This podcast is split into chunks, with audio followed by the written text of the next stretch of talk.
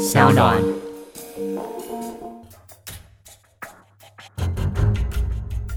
什么是真相？什么是正义？跟着台湾建识权威阿善师，重返那些离奇轰动的命案现场，请听阿善师的见识实录。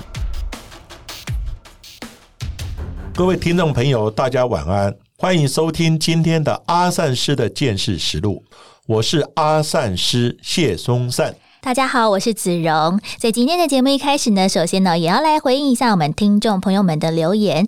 这一位朋友呢，叫做秋怡，他说呢，他以前就很喜欢阿善师有上节目当中讲故事，那也说子荣的声音呢非常的好听。他想说呢，诶，为什么听着听着又跳回了第一集？没想到呢是啊，已经听完了。因为呢，他上班也听，下班洗好澡也听，交通的通勤时间也持续在收听，所以没想到呢，五十多集的节目就这样子呢，一口气。听完了，而另外一位的听众朋友叫做日语的研读者，除了说会继续听下去之外，也回报说在 s o n 的 App 上面呢，阿善师的节目自从第六集之后就没有了。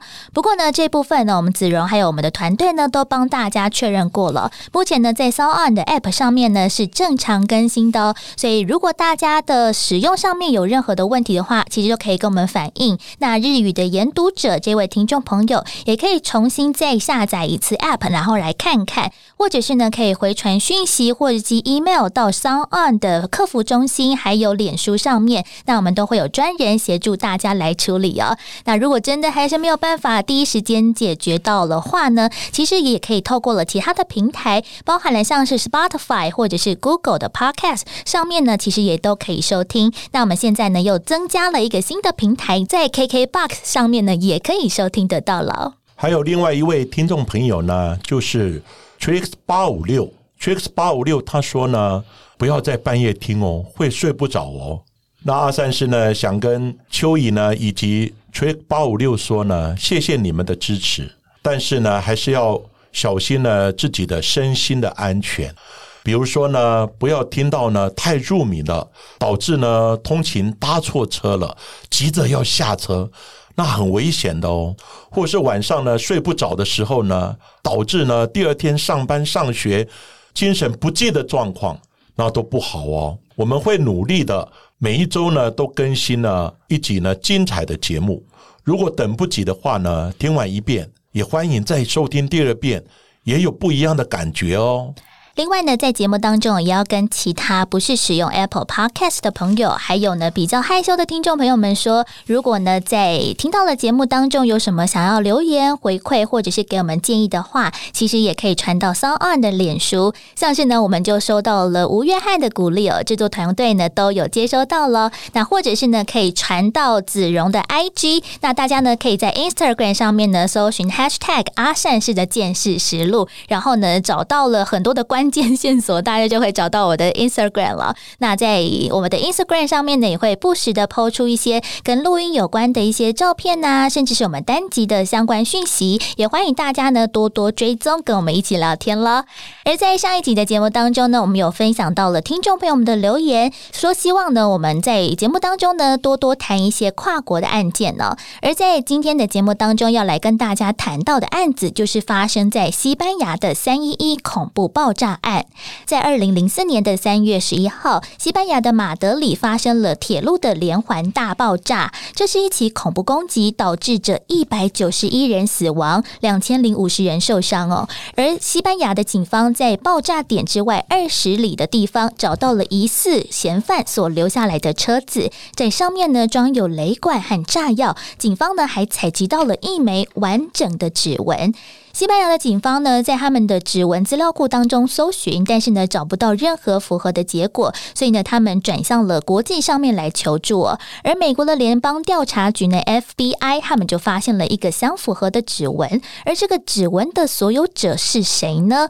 他是一名律师，他叫做 Brandon Mayfield，他是住在美国的奥勒冈州的波特兰市。这一名的美国律师到底跟西班牙的爆炸案有什么样的关联？为什么 FBI 的资料？包括会有他的指纹的？阿善师，对的，在讲到呢，西班牙马德里呢这个恐怖攻击的爆炸案件呢，我必须呢跟大家呢提到一个爆炸物的一个基本的概念哈，就是防护的一个基本概念。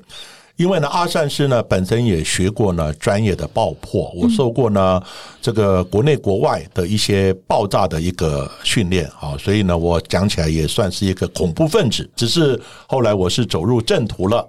其实呢，爆炸物呢，它的设计呢，最可怕的地方就是它的开关。当然，里面的炸药呢，有这种低爆药。高爆药有军用的，有商用的，有一些烟火药的等等，很多不同的炸药。对，但是呢，各种炸药基本上都有很大的杀伤力，就看它的量的问题。好，比如说呢，有军用的等等，它呢这个量，而且有有一些呢炸药呢可以染色，可以伪装，所以你根本没有办法从炸药的本身来做一个判断。甚至于呢，现在已经有一体的炸药。天哪！啊，对，所以呢，像最近呢，在国外呢，黎巴嫩那。个硝酸铵储存呢，大概有六年之久呢，产生的大爆炸。所以呢，这个爆炸呢，其实是蛮可怕的。所以呢，炸药本身呢，有很多不同的管道、不同的来源，而且不同的形式。哦，所以呢，你不要把炸药呢说一定是固体状的等等。哈，那另外呢，比较可怕的是开关。那开关呢，其实哦有那种触动的，甚至呢还有声控的。甚至呢，还有用压的很多的这种感应的等等呢，各种爆炸的这种开关。那这个西班牙马德里大爆炸的开关是用手机起爆的。天哪！打一通电话，打一通电话，恐怖分子呢背了一个包包，大包包里面全部装满炸药。就坐上了这一部火车，结果火车呢，他在前几站的时候他就下车了，嗯，然后呢，把包包留在位置上，然后呢，火车继续走，然后呢，一直到马德里的时候，他就打这一通电话，结果呢，电话一打通了以后呢，包包里面的炸药全部就炸开了，天哪！哦，所以呢，炸药的设计呢，各种的方式，好，所以呢，你碰到可疑的东西，不要去动它，有一种叫触动开关，就是你一摸。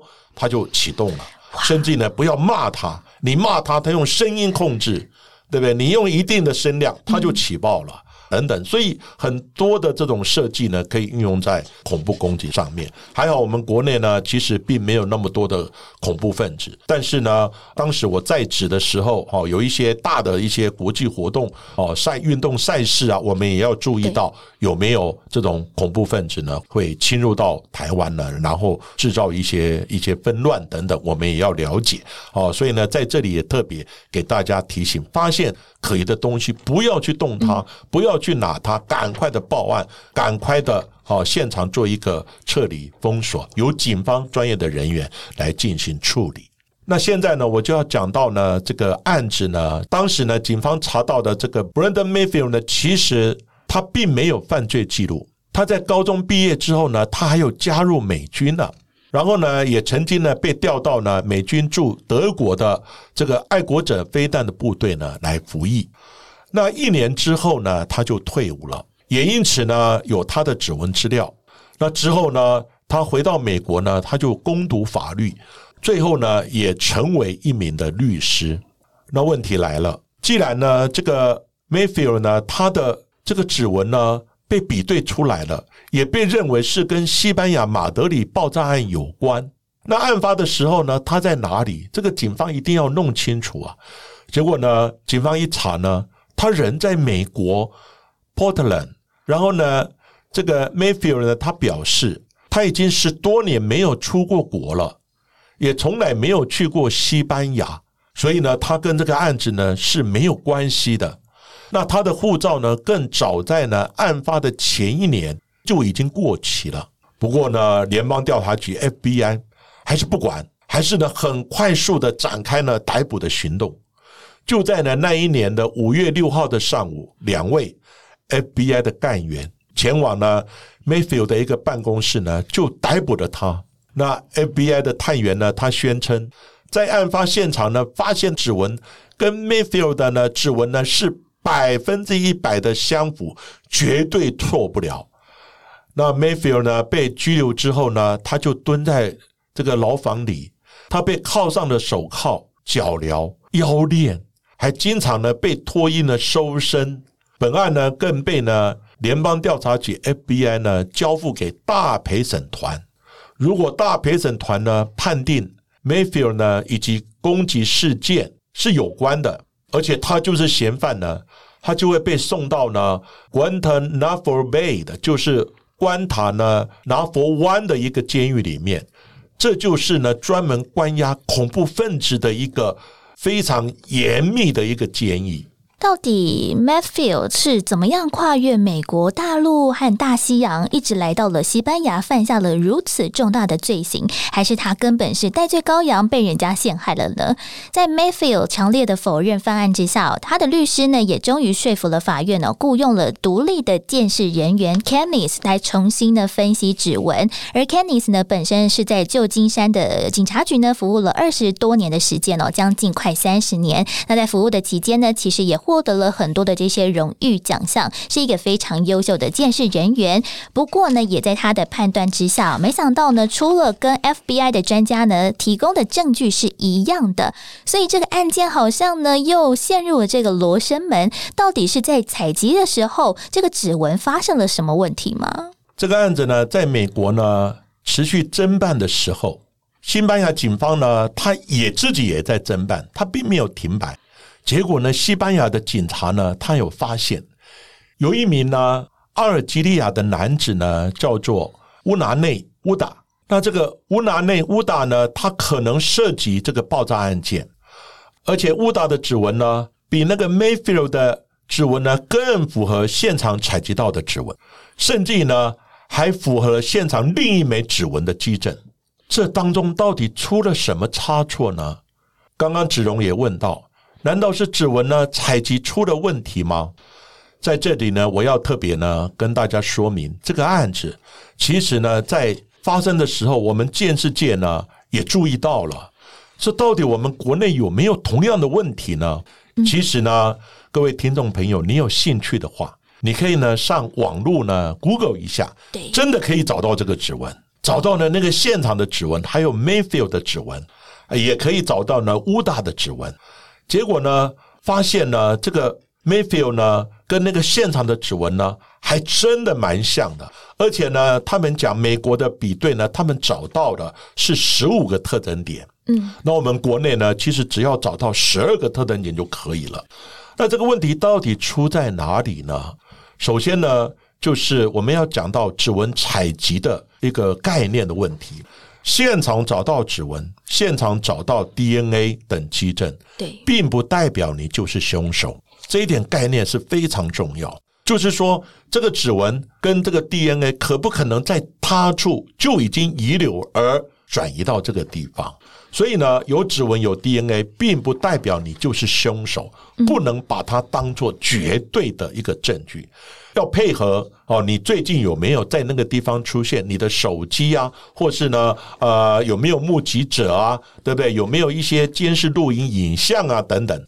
像这个案子，Mayfield 他根本就没有出过国，而且也没有他的影像出现，而且呢，他的这个护照呢已经过期了，而且没有出入境了。你硬说这个指纹比对出来就是你的？那你就是凶手，所以呢，这产生两个问题：一个是比对错误，一个是有指纹，你可能在别的地方巧合或是意外的遗留，而辗转的就转到这个现场。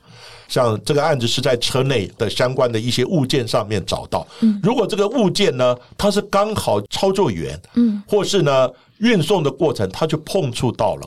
刚好遗留指纹在这个地方，而被歹徒拿来当做制作爆裂物的一个材料。那这样的指纹呢，被找到之后，你就是凶手嘛？嗯，所以之前也发生过呢，就是说曾经的一个搬运工人，就是铁柜的搬运工人，结果呢，后来上面找到指纹，然后呢，这个搬运工人呢，他又有前科，所以警察就找到他了。他说我没有到那个地方去。可是呢，后来发现呢，铁柜是他搬运的。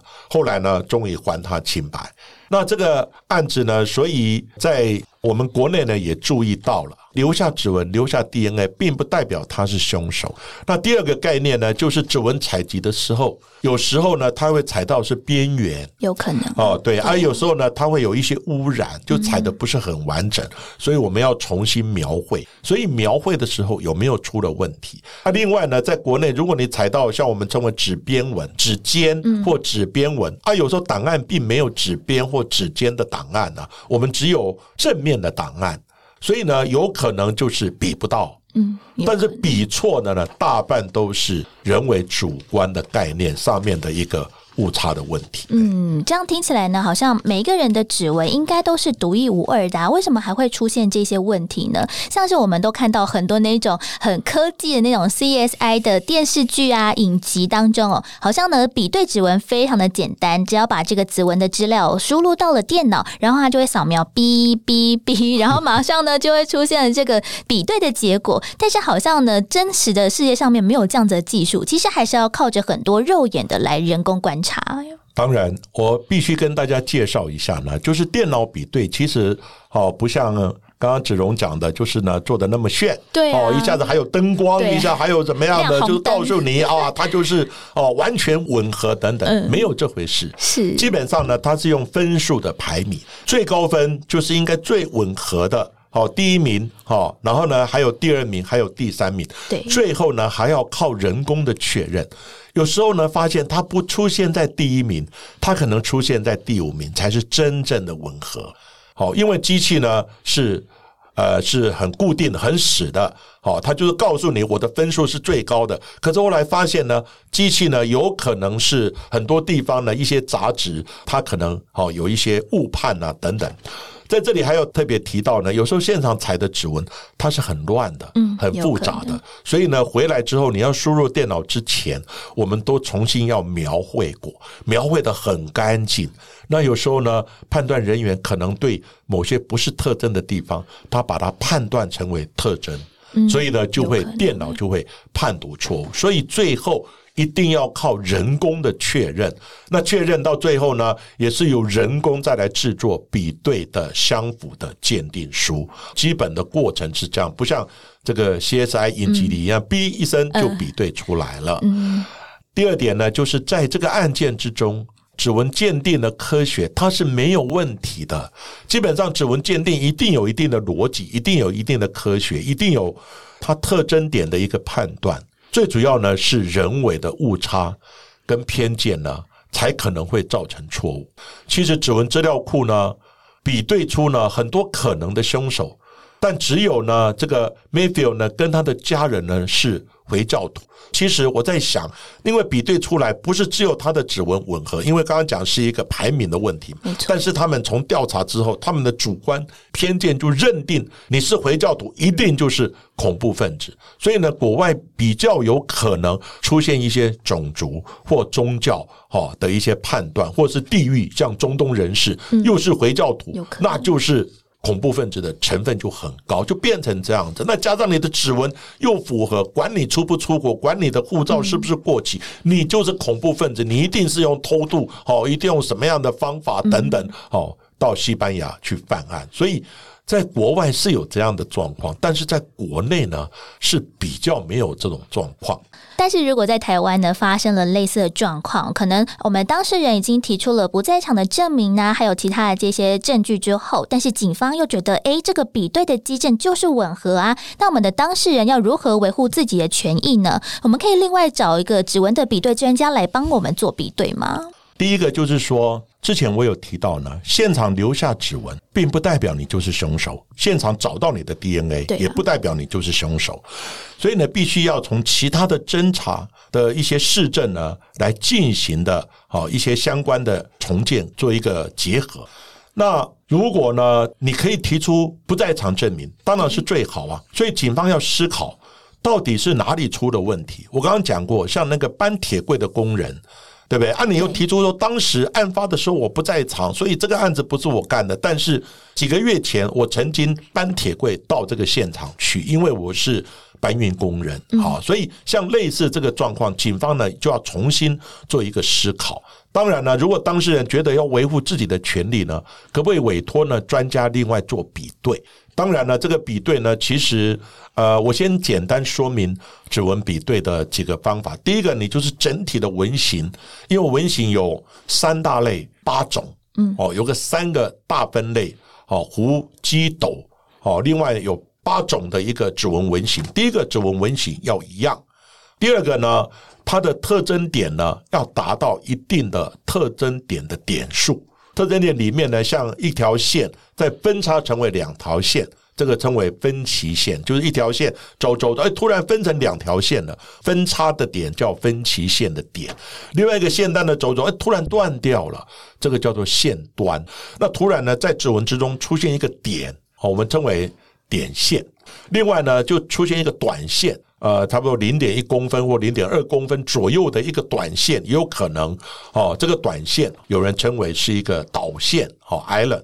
另外呢，有一个像眼线，像眼睛一样，哦，一个线出现，以后像一个眼睛一样，像这些都是特征点。那特征点呢？我们在国内要找十二个特征点，在那个就是西班牙那个案子呢，Mayfield 那个案子呢，后来发现呢，它是用十五个特征点。可是我刚刚讲过呢，十五个特征点它是用描绘的，所以呢，有很多特征点可能是有误判的状况。好，因为呢，后来西班牙警方呢，他自己比对出来，哦那个乌打的时候，发现乌打比他更精准，他那个吻合度更高。然后呢，在美国呢，那个 Mayfield 的那个呢，有一点误判，就是有一点特征点，它是误判，所以呢，基本上它是一个人为的误差。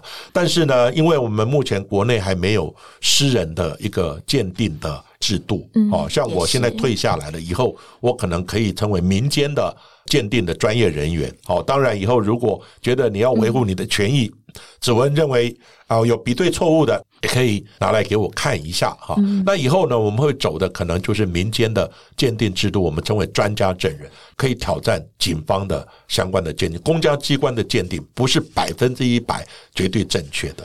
好，而且刚刚有讲过呢，有指纹并不代表凶手，很多的思维逻辑我们都必须呢整体考量到。所以在国内目前还没有说这个指纹鉴定错误的，因为你不是说指纹比对出来就是你，嗯，而。我们还要结合其他的侦查资讯。那美国它就是主观呢偏见偏颇，认定你就是恐怖分子，所以整个导向呢就错误了。哈，我想主要的错误是在这个地方。那国内其实。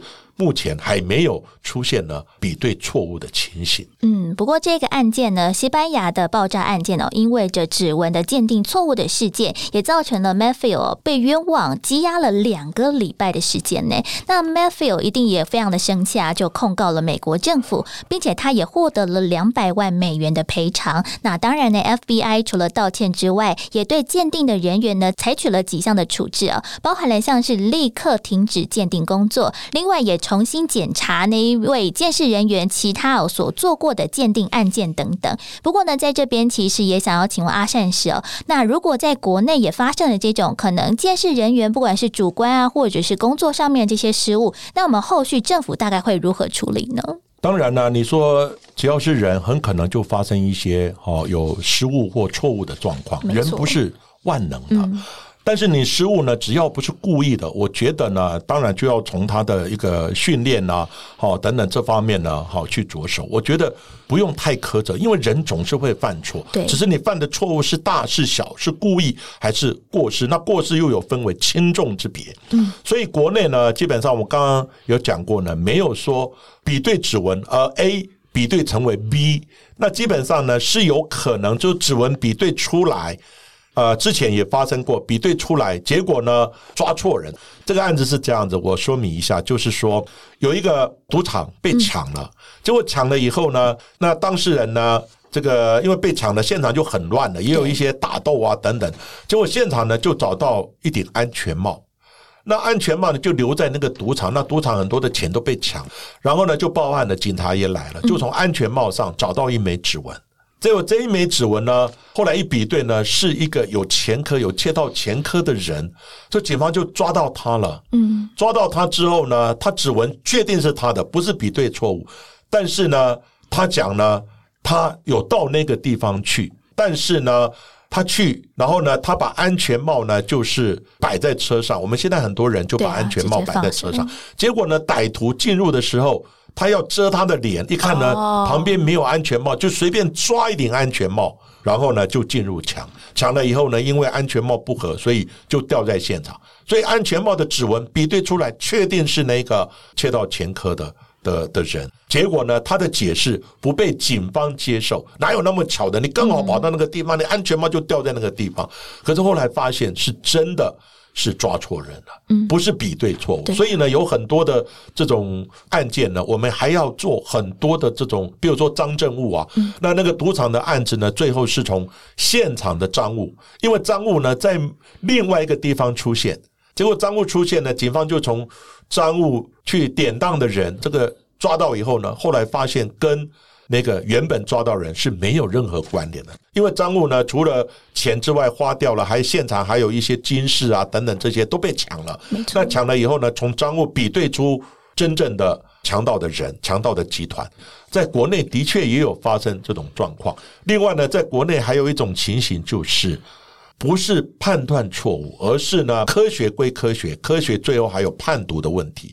对基证的解释呢，有不同的见解。哦，就是说我对这个我认为是怎么样啊？比如说像血迹形态，我认为是怎么回事等等。所以呢，目前有几个称为冤案的一些案件呢，很多就出现在判读见解上面的一个差异的问题。